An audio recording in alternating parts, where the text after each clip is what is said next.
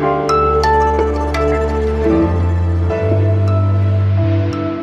Hallo aus Hamburg. Hier ist es heute grau, kalt, es regnet die ganze Zeit und man möchte eigentlich nur drin bleiben. Ich hoffe, Sie kommen trotzdem soweit gut durch den Tag. Wir haben heute Mittwoch, den 21.10. und Sie hören das Update von Was Jetzt, dem Nachrichtenpodcast von Zeit Online. Der Redaktionsschluss ist um 16 Uhr. Ich bin Susanne Hangard und wir sprechen heute über die Einigung der EU-Staaten bei der Reform der Agrarpolitik und über Proteste gegen Polizeigewalt in Nigeria. Ich komme gerade aus Brüssel. Es war eine kurze Nacht. Schlaf wird quasi überbewertet. Das hat Bundeslandwirtschaftsministerin Julia Klöckner heute gesagt, die also heute Nacht wenig geschlafen hat und dann auch noch die erste war, die heute am Regierungsterminal am neuen Flughafen BER in Berlin gelandet ist. Aber darum soll es jetzt gar nicht gehen, sondern eigentlich darum, was sie um ihren Schlaf gebracht hat.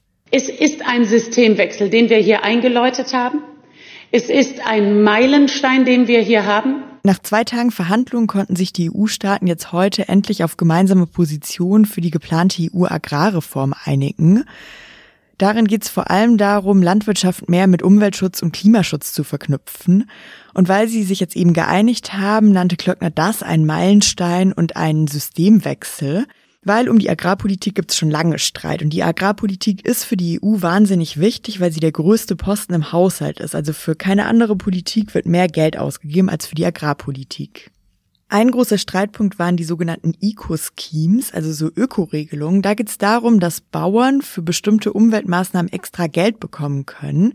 Das hatten erst viele Staaten abgelehnt und jetzt konnten sie sich dabei auf einen Kompromiss einigen. Was ist das Besondere, was wir jetzt erreichen? Dass wir Landwirte, die mehr für den Umwelt- und Klimaschutz tun, jetzt entlohnen können für diese Arbeit. Dass es sich lohnt, neben der Nahrungsmittelproduktion auch darauf zu achten. Und das heißt, wir können honorieren. Und das ist ein gutes Zeichen. Das ist vor allen Dingen auch eine Chance, gerade für die kleineren landwirtschaftlichen Betriebe. Von den Direktzahlungen, die an Bauern fließen, soll jetzt jedes Mitgliedsland 20 Prozent reservieren und diese 20 Prozent Gelder nur vergeben, wenn das an Umweltmaßnahmen geknüpft ist. Zu dieser Einigung haben sich dann natürlich heute auch viele zu Wort gemeldet. Der Deutsche Bauernverband hat gesagt, das ist ein tragbarer Kompromiss. Laut beschwert haben sich vor allem Klima- und Umweltschützer. Die meinten, das reicht überhaupt nicht, was da entschieden wurde. Kritisiert wird dabei vor allem ein Punkt. Ich hatte ja gerade erklärt, dass 20 Prozent der Direktzahlungen für diese Umweltmaßnahmen reserviert sind. Das heißt aber andersrum, dass 80 Prozent der Direktzahlungen weiterhin einfach so unabhängig von Klima- und Umweltmaßnahmen vergeben werden. Da geht es vor allem um die Größe der Betriebe gemessen an ihrer Fläche. Und das wiederum haben jetzt halt Klima- und Umweltschützer heute stark kritisiert, dass der Großteil der Gelder weiterhin einfach komplett losgelöst von Umwelt- und Klimamaßnahmen der Bauern vergeben wird. Und auch die Grünen haben den Vorschlag heute stark kritisiert. Es ist fast jeden Tag wieder Thema bei uns im Podcast und auch heute kommen wir nicht drum rum, Corona. Corona ist wieder voll zurück. Die zweite Welle ist da. Sie rollt über ganz Europa hinweg. Das hat Markus Söder, der Ministerpräsident von Bayern, heute in einer Regierungserklärung im Landtag in München gesagt. Ich glaube fest daran, wie viele auch warnen davor, dass es eigentlich fünf vor zwölf ist. Wir sind einem Lockdown näher als viele glauben oder zumindest einem Teil-Lockdown. Ja, und damit spricht er ja eigentlich die grundlegende Frage an, die uns derzeit alle beschäftigt. Also können wir mit Abstand und Maske weiterhin ins Büro gehen, weiter einkaufen oder wird wieder alles so wie im Frühjahr? Bundesgesundheitsminister Jens Spahn hat sich bei der App Jodel einem Ask Me Anything gestellt. Also man konnte ihm alles fragen, was man wollte. Und da hat er eben auch auf eine Nutzerfrage geantwortet, einen zweiten Lockdown, den sehe ich nicht.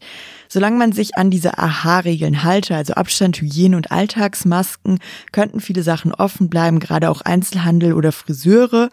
Denn mit diesen Maßnahmen seien da Corona-Ausbrüche eher unwahrscheinlich.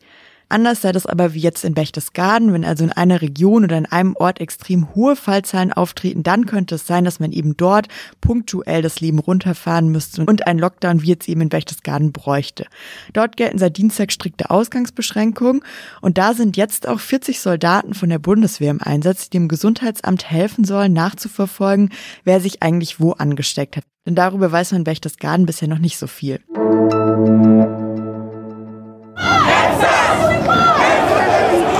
Wir haben ja auch in diesem Podcast in den vergangenen Monaten immer wieder über Proteste gegen Polizeigewalt gesprochen, vor allem in den USA. Heute aber schauen wir nach Nigeria.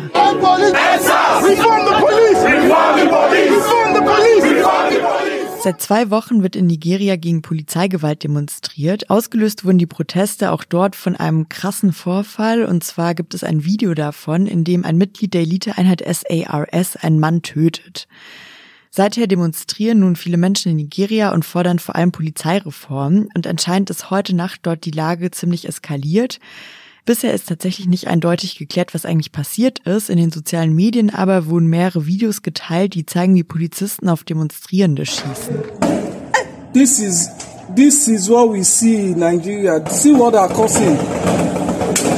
See. Die Provinzregierung hat bestätigt, dass es zu Schüssen gekommen sei und angekündigt, das zu untersuchen.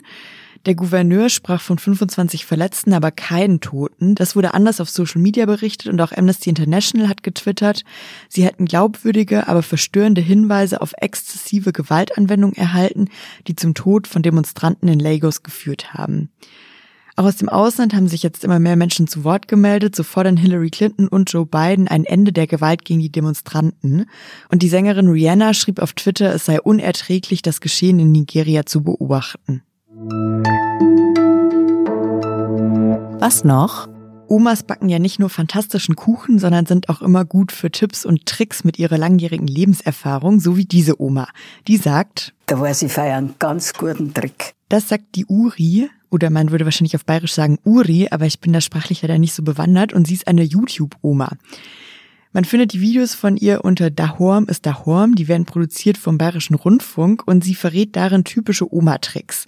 Also vor allem Tipps und Tricks, die einem im Haushalt weiterhelfen. Sie erzählt zum Beispiel, was man mit Backpulver alles Großartiges anstellen kann, warum man Kaffeesatz auf keinen Fall wegschmeißen sollte und, das ist jetzt gut im Herbst, wie man seine Socken gestopft bekommt. Oder es geht auch mal darum. Wir haben ja früher überhaupt nichts weggeschmissen. Und da bin ich ganz auf der Seite von den jungen Leuten. Die steigen sogar in die Container wo die Lebensmittelgeschäfte, die das müssen, Sachen weggeschmissen haben, die holen das da raus und das ist verboten und da kommt die Polizei und dann werden sie da dafür auch noch bestraft und sowas ärgert mich einfach. Und drum ist Lebensmittel retten heute mein Thema.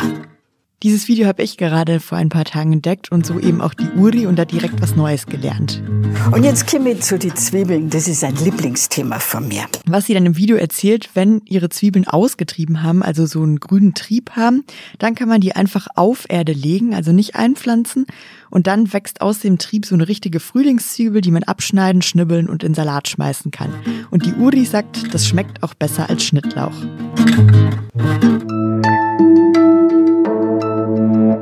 Das war's auch schon mit dem Update für heute. Ich wünsche Ihnen noch einen schönen Abend. Morgen früh können Sie uns wieder hören. Ab 6 Uhr finden Sie die Frühausgabe mit meinem Kollegen Moses Fendel.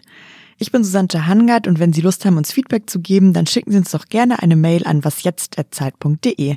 Bis zum nächsten Mal.